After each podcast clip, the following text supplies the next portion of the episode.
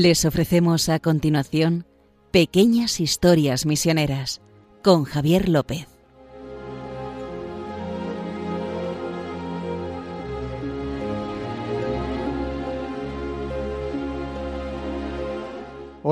Estamos aquí una semana más en Pequeñas Historias Misioneras y me acompaña como siempre mi compañero Justo Amado. ¿Qué tal, Justo? Muy bien, muy bien. Contento siempre de hablar de los misioneros, que hoy nos toca hablar de misioneros. Justo es director de OM Press de las Obras Misioneras Pontificias, esa agencia de, de noticias que tenemos, saca cuatro noticias diarias. Y nada, me acompaña siempre para ilustrarnos con estas pequeñas historias de misioneros, anécdotas de misioneros, de varios, como el programa de hoy que haremos el Misioneros Perplejos, este que tenemos que hablamos de cuatro o cinco misioneros en el mismo programa, o a veces nos centramos en la figura de un, de Sí, un único sea, ya misionero. llevamos, eh, Javier, ya llevamos 40 cuatro, y... cuatro- ah, cuatro de... cuatro Ah. sesiones de estas de misioneros perplejos. Creía que me preguntabas por el podcast. No, no, el podcast lleva 42. creo que es 42. este. Esta es la entrega 42. 42. O sea, ya va, esto ya es. Parece como que, que somos fijos, ¿eh? Sí, Con ya- 42. eh, Todos camino del segundo año ya, casi, ¿eh?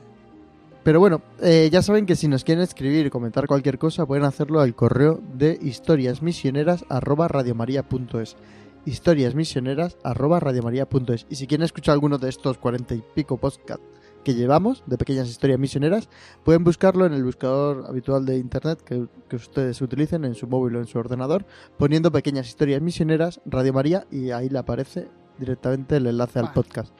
Una vez dicho esto, justo vamos a empezar con nuestros misioneros ilustres. a, ver, a ver cuántos podemos Les se hablar. llama ilustres, pero son perplejos. Sí, sí. O sea, eh, volvemos a explicar a los oyentes que la perplejidad es cómo viven los misioneros en el sentido ese de estupor. El Papa Francisco habla mucho de el estupor que hay que tener ante las obras de Dios. Que, señores, es increíble por lo que haces y por lo que, y por lo que actúas en las almas. Pues Eso es.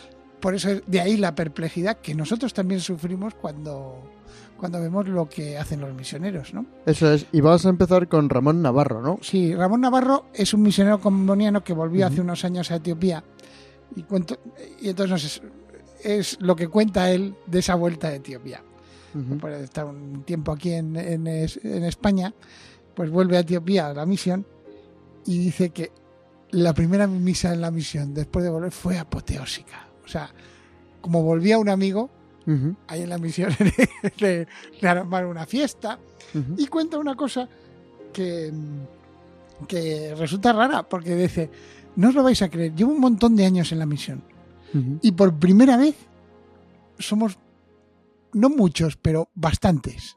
Decía que en la misión en que estaban ellos había dos etíopes, un italiano, uno de Ghana, un ganeano, y yo y un español, ¿no? Sí. Y después que había, eh, eh, y de hermanas había dos misioneras comunidades italianas, una egipcia y una centroafricana. O sea que eran como nueve. Sí, una O buena sea, se- comunidad. O sea, las dos comunidades que había, Ujú. eh, la de misioneros comunidades y misioneras comunidades, que eran, Ujú. oye, y dice, o sea que nunca me he visto tan arropado y dice, casi me parece un sueño que podamos turnarnos y ayudarnos. Ujú. Porque claro, eh, muchos misioneros dicen que están todo el día. Pues por primera vez dice. Y entonces lo, lo más gracioso de esto, por eso lo cuento, dice, bueno, a ver si dura la suerte, que ya sabéis lo que pasa en casa del pobre. La, la suerte no dura en No dura la mucho. casa del pobre. Dice, y contaba que la, la alegre que estaba, o sea, es que es una vuelta a la misión, no me extraña que quieran volver Ujú. a la misión y no volver aquí. Pero es algo... eh, Sí. eh, Y dice que, que reunió 100 jóvenes, se reunieron 100 jóvenes de, de las parroquias y de las misiones que tienen para recibir formación y vamos, que estaban todos súper contentos. Vamos, que le iba todo muy bien. Eh, en vez de, con- a veces aquí contamos desgracias, que si un Sí, sí. niño, que si- pues fíjense, este hombre volvió a Etiopía, que desgracia- esto fue hace unos años, ahora Etiopía vuelve a Ya. estar muy, muy, muy sí, mal. sí, está mal. y además está ahora con una sequía brutal. Y él hablaba de en aquel momento que, que había, dice, llevamos un mes sin lluvias. Pues no sé si ahora llevan más de un trimestre con muy malas lluvias. Entonces, decía, llevamos un mes sin lluvias y mira, y, y- y ha puesto, y se ha puesto a llover torrencialmente, decía él. O sea que todo parece ser que le iba bien. Y entonces, pues oye, la misión a veces que va, va bien. Pues en este caso, a, a don Ramón, Ramón, Ramón Navarro, Navarro. a este misionero comunidad, pues volvió a la misión y estaban muy contentos, ¿sabes? Así has dicho una cosa, que te voy a hacer una pregunta, tú que has hablado con tantos y tantos misioneros y te han contado tantas historias, ¿tienes alguno, uno o alguno que te haya dicho estoy deseando regresar de la misión? No, no, no, eso no, eso es... O que está aquí y diga me muero por regresar a... Sí, eso sí, eso sí. ya- yo me acuerdo que un provincial de cierta congregación decía que Bueno, eso todos, digo. un provincial, pero fíjate, un provincial, el jefe de una congregación aquí en España, Sí. dice, bueno, ya me quedan dos meses, me queda un mes, me quedan 15 días, dice, adiós, dice, te aprecio mucho justo, pero adiós. Se largó Al misión. final es que todos, ¿qué, qué tendrá lo de irse y entregarse al Señor allí en territorio de misión? Sí, porque fíjate, Que todos están deseando regresar y este, moise- este misionero que era un provincial que tenía a cargo ocuparse de todo, de lo que en el fondo eh, eh, de la intendencia para mandar ayudas a las misiones, coordinar la cooperación, etcétera. Luego pasa otras es- cosas que ya cuando los misioneros, a mí yo lo he vivido cuando estuve allí en Sierra Leona, ya cuando el misionero está mayor y, y la congregación le dice que regrese para pasar sus últimos años en casa con su familia, dicen, no, no, me Bueno, quedo aquí. Lo que pasa es que hay dos, ¿eh? no solo es así, Javi. No, no siempre, pero muchos. no, porque muchos, eh, yo he visto también que muchos vuelven para no ser una carga. Que, Algunos piensan sí, sí, que eso, sí. eso es terrible. pero no, no- solo por el tema de la carga, ¿eh? No, No, no, no, claro, no. Es que No por el decir aquí es donde nací o. No, no, no, no, no, es- es por lo de la carga. O sea, nadie quiere volver eh, porque sí. que-. Vuelven porque saben que una persona enferma, o sea, yo que me he dedicado a cuidar, si ahora me quedo aquí, soy una me tiene que cuidar a mí sin una carga. Cosa que es un- una lección de humildad para nosotros. ¿eh? Sí, sí. Pero bueno, siguiente Vamos caso. con Blas Kanda. Bueno, Blas Kanda es un sacerdote de la diócesis de Mbuji-Mayi, en la República Democrática del Congo, que estuvo tres años en la zona de, del Valle del Toranzo, o sea, porque son ahí en Cantabria. Estaba ayudando en nueve pueblos, estuvo tres años ayudando en nueve pueblos, en Villafufre, Escobedo, Las Párcenas, Rasillo, San Martín de Valle, Santiurde de Toranzo, San Vicente de Toranzo, Sandoña y Villasevil. No está Sí. ninguno, pero bien. Son pueblos, yo sí, yo Sí, sí, sé, yo- he estado. Y entonces, estos pueblos que, que están bajando de, de, Burgos, por el puerto del escudo, hacia. No todos, ¿eh? ahí hay alguno que no, Vale, vale, pero bueno. no sé. pero por ahí por la carretera esa.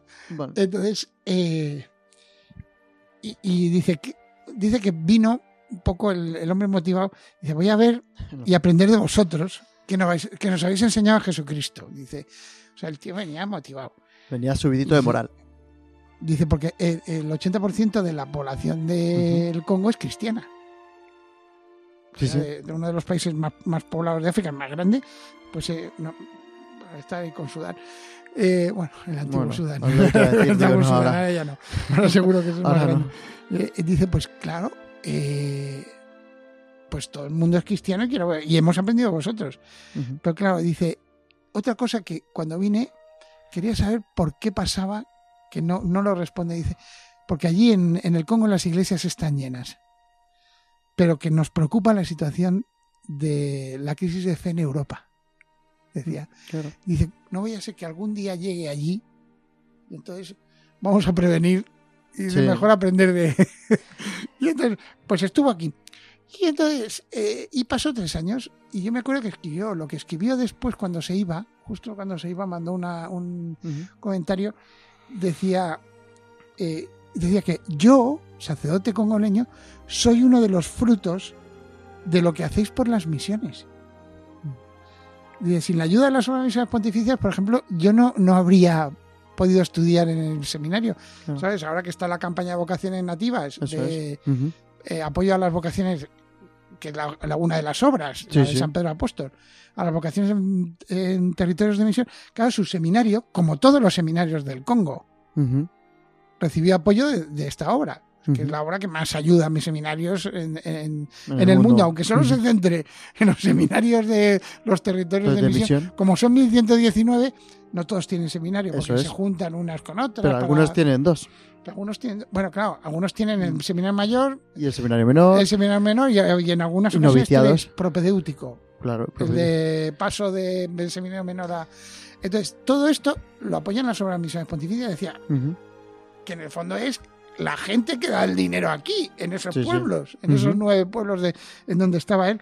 Y dice, y por eso decía, os pido que sigáis apoyando a las obras misionales pontificias, pues sin, eh, sin su ayuda no sé qué sería de las iglesias en misiones. No. Bueno, es- eh, el tío es humilde. Si no, si no estuvieran ellos, si no hubiera vocaciones, ¿qué sería de las iglesias en misiones? Claro. Nosotros, nos, como siempre tenemos que decir, nos permiten participar en la evangelización. Claro. Nos permiten, o sea, tienen a bien dejarnos participar, que por eso cuando se colabora con las misiones, no es porque si tú no das dinero o si tú no rezas, aquello se irá. No, no. Agradece a Dios que te dejan participar Claro. en el nacimiento de una nueva iglesia. Y tu nombre está escrito en el, en el reino de los cielos. ¿no? Sí, sí. Eso Entonces, es. y entonces él decía, dice que, que yo creo que, que lo- como dice, decía, como decían aquí, como dicen aquí en España, que aquí se ataban los perros con longaniza. dice, dice, lo- dice, viviendo aquí con vosotros durante estos tres años, algo me ha llamado la atención. Pensaba que, pensaba que aquí atan los perros con longanizas. O sea que aquí había una abundancia, todo era. Sí, lo sí. que es totalmente falso. Claro que sí. Europa tiene también su cuarto mundo. No tercero, sino cuarto mundo. Dice, los que nos ayudan no son tan ricos. Se sacrifican por nosotros.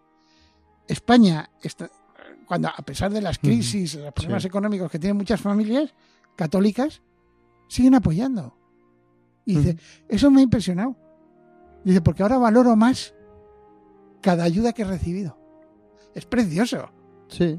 Es precioso. Es a mí me parece, bonito, es que. me parece que es, este, este sacerdote que ahora está en el Congo, pues, eh, o sea, sí, sí que lo caló el tema. El tema sí que lo tenía claro.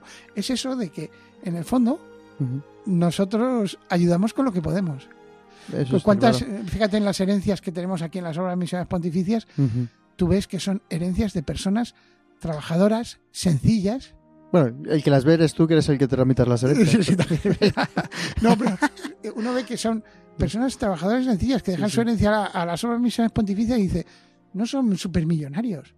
Eso también daría para un Sí. pequeña historia, ¿sí? Porque Sí, sí, es ¿sabes verdad, algún- alguna- tienes alguna historia bonita verdad, de herencias de gente porque, ejemplar. Es verdad, porque las pequeñas historias misioneras ocurren en el- allí y aquí. Y aquí. Porque todo es misión, ¿verdad? Todo es misión. Y lo que decías de que España, es- eh, que, que- que valora ese dinero que llega a España, eh, quiere decir que España es de los países más generosos, el segundo más generoso del mundo, después de Estados Unidos.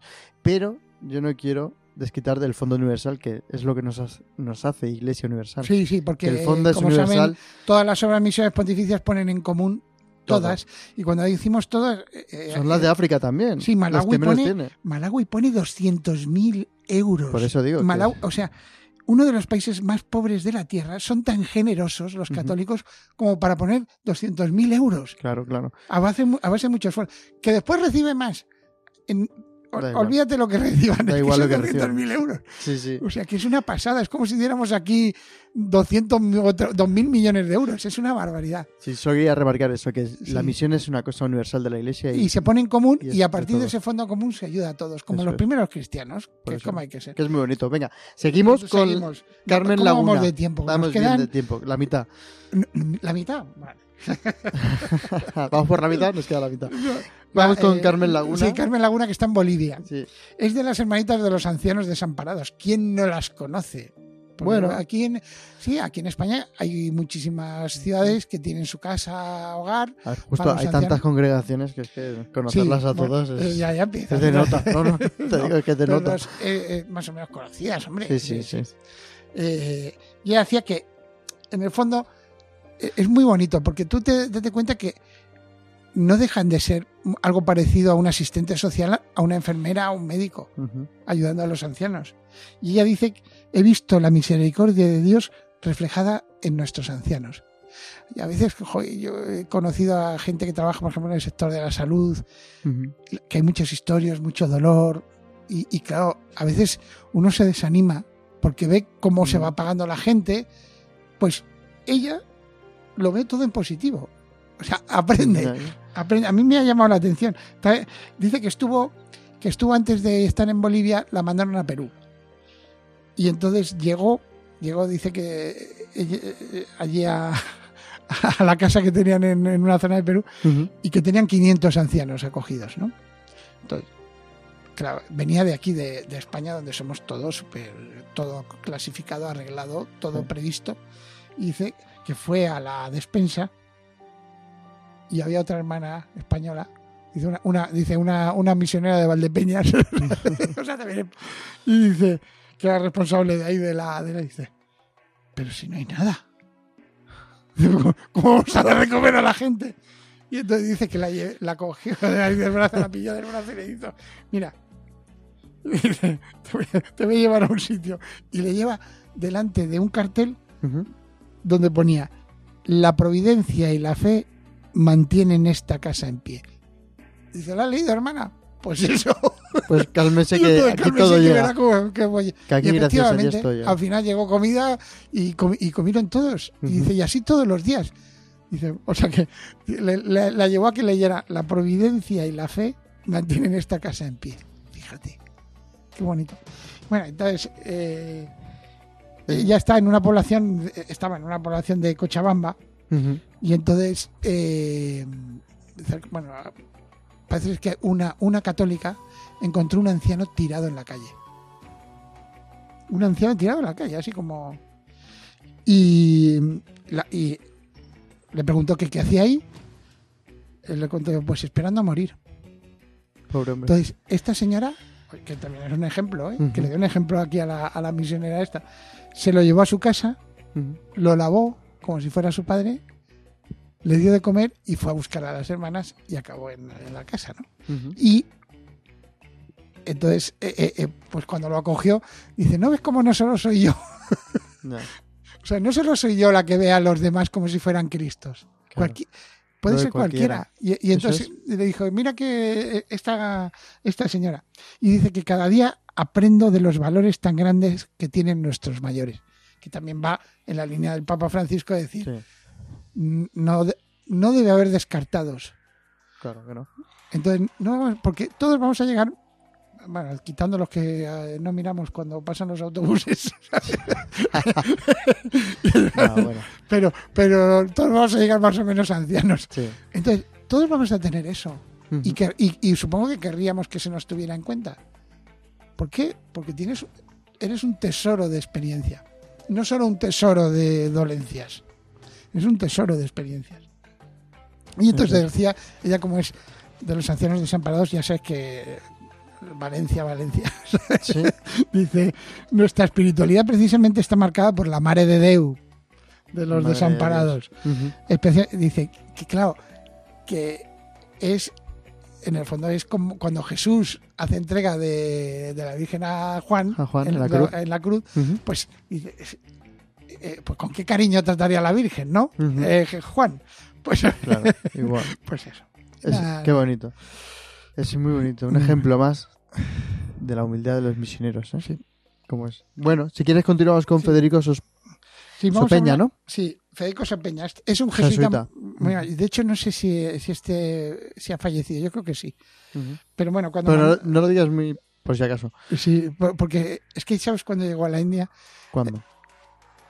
El 2 de diciembre, o sea, llegó el día de lo muchísimos años antes de que yo naciera, porque eso resulta que es mi cumpleaños el 2 de diciembre de ya. 1949.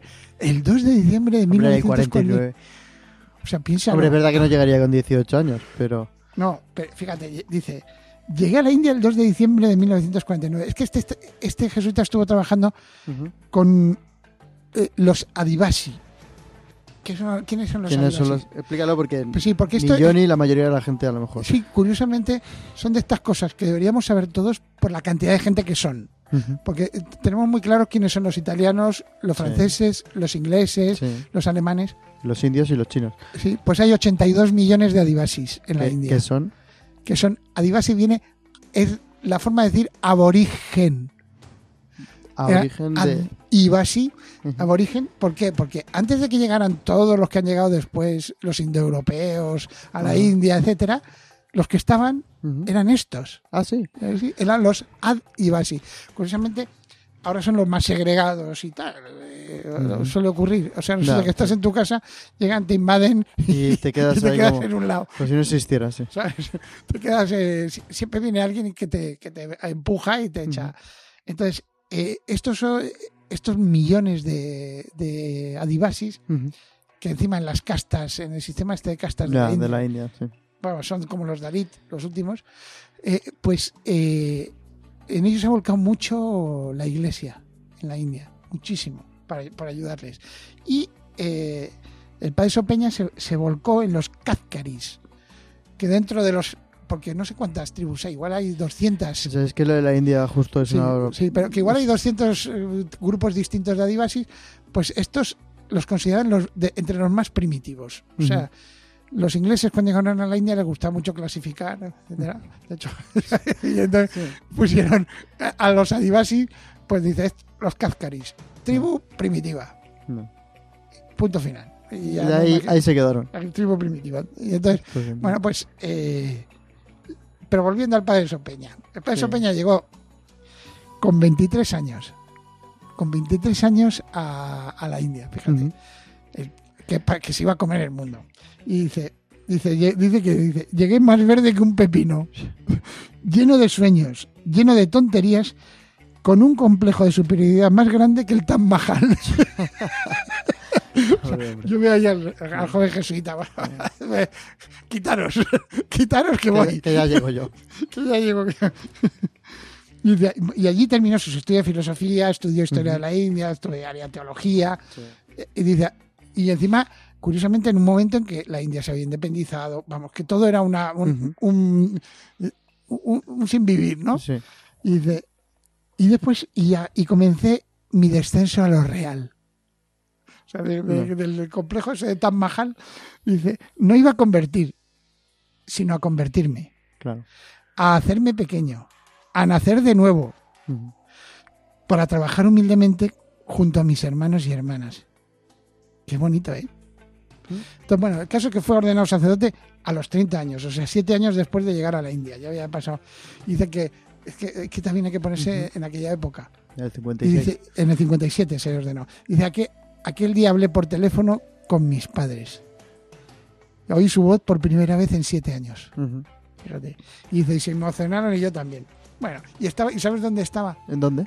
En Darjeeling. Eh, ¿Te Ah, acuerdas lo de los violines sí. del Himalaya? Sí, sí, sí. Pues estaba dando clases. Si usted Ah, estaba dando clases en el seminario que fundaron los jesuitas, que no sé si era un noviciado, para en Darjeeling, ahí en los violines del Himalaya, que si ustedes tiran en el podcast nuestro, Es casi el eh, segundo, el tercer. tercero o cuarto por ahí, es de los primeros que sí. hicimos. Entonces, pues estaba dando clases ahí. Y dice, y bueno, durante todos estos años he visto toda la, la belleza de la India. He visto, dice, el glaciar del Himalaya junto al Tíbet del Gaumuk. He visto dónde nace el Ganges. Todo. Ha visto un montón de cosas, dice, pero vamos, que no puedo, no puedo menos que estar orgulloso de, de aprender un montón de cosas. Y dice, pero lo más bonito ha sido trabajar con estos, con esta gente. Fíjate, entonces se fue, se fue a trabajar, se lo, se lo encargaron, y entonces a esta tribu de los Katkasi que hemos dicho, Katkaris, perdón, Cascaris. que era como primitiva y que eran Ujú. cazadores recolectores, se llamaba así. Cazadores recolectores. Y entonces, bueno, y lo mandaron, pues, a- a- me lo mandaron con ellos y dice que, ya- que cuando llegaba, estaba llegando, dice, pues fue un poco desagradable, me llevé muy mala impresión de ellos. O sea, está, fíjate, como lo, lo mismo que decía de cuando llegó de misionero, que Ya. llegó con el Taj Mahal y después fue bajando, dice, pues llegué allí con los prejuicios de que le habían dicho estos son desastres, Ya, ya. porque un grupo, un grupo de ellos destilaba daru, una bebida tóxica, ¿no? ¿Tóxica te refieres a.? que era alcohólica pero A de- muy tóxica porque sí, se ve que encima droga, les ¿no? hacía daño Mm. no que cuando sabes que cuando el alcohol se destila mal O sea que es perjudicial eh, de sí. que te puedes eh, envenenar. sentí repugnancia pensé como los demás los Kazkaris son en verdad ignorantes ladrones perezosos y sucios y además beben como camellos es muy bonito porque Un gran juicio. no no no es muy bonito porque sabes qué ocurre que eh, para que veas que un misionero lleva Sí. también sus prejuicios Claro. Y se- y empieza Dios casi como a, a quitarle la jungla con, la, con el machete, ¿sabes? Lo, mismo, lo mismo que estaba él quitando Sí. con el machete cada vez que se acercaba a esta gente, Sí. pues Dios iba con quita prejuicio. pues. ¿No es que soy yo? Que soy yo que me tienes que ver en ellos. claro. Y entonces, y entonces ese fue el primer encuentro. Pero a los pocos días ya llega a una aldea. Ujú. Vi a una mujer linda, aseada, dando el baño a su pequeñín. También vi a un hombre con la red de pescar en mano, arco y flechas, camino del bosque. Vi un maestro enseñando en la pequeña escuela de la aldea. Y vio todo súper ordenado. Dice, que corregí mi juicio, tan injusto. Y después cuando los he ido conociendo digo, primitivos, primitivos soy yo. El primitivo soy yo. Muy- de, de estas cosas que te llegan No. al alma, ¿verdad? Pues bueno, justo se nos hemos- llegado a cuatro, por favor. Hemos llegado a cuatro, nos hemos quedado. Pero el siguiente lo dejaremos ya para. Sí, los, para que, los nos quedan, eh, tenemos algunos en la recámara, por si acaso se puede alargar el programa, pero Pero no, cuatro, bueno, hemos- justo. Pues ya hemos concluido nuestro tiempo. Y nada, justo agradecerte, como siempre, una vez más, que nos traigas placer, estas placer, pequeñas historias misioneras.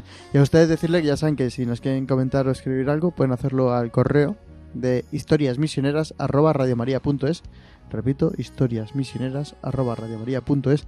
Y si quieren escuchar alguno de los podcasts, como hemos citado el del los violines del Himalaya, pueden hacerlo buscándolo en el, su buscador habitual de internet, poniendo eh, pequeñas historias misioneras, Radio María, y ahí les aparece el podcast. Y nada, eh, despedirnos. Aquí un servidor Javier López de Justo Amado. Eh, les deseo una feliz semana. Hasta la próxima. Hasta la próxima, venga.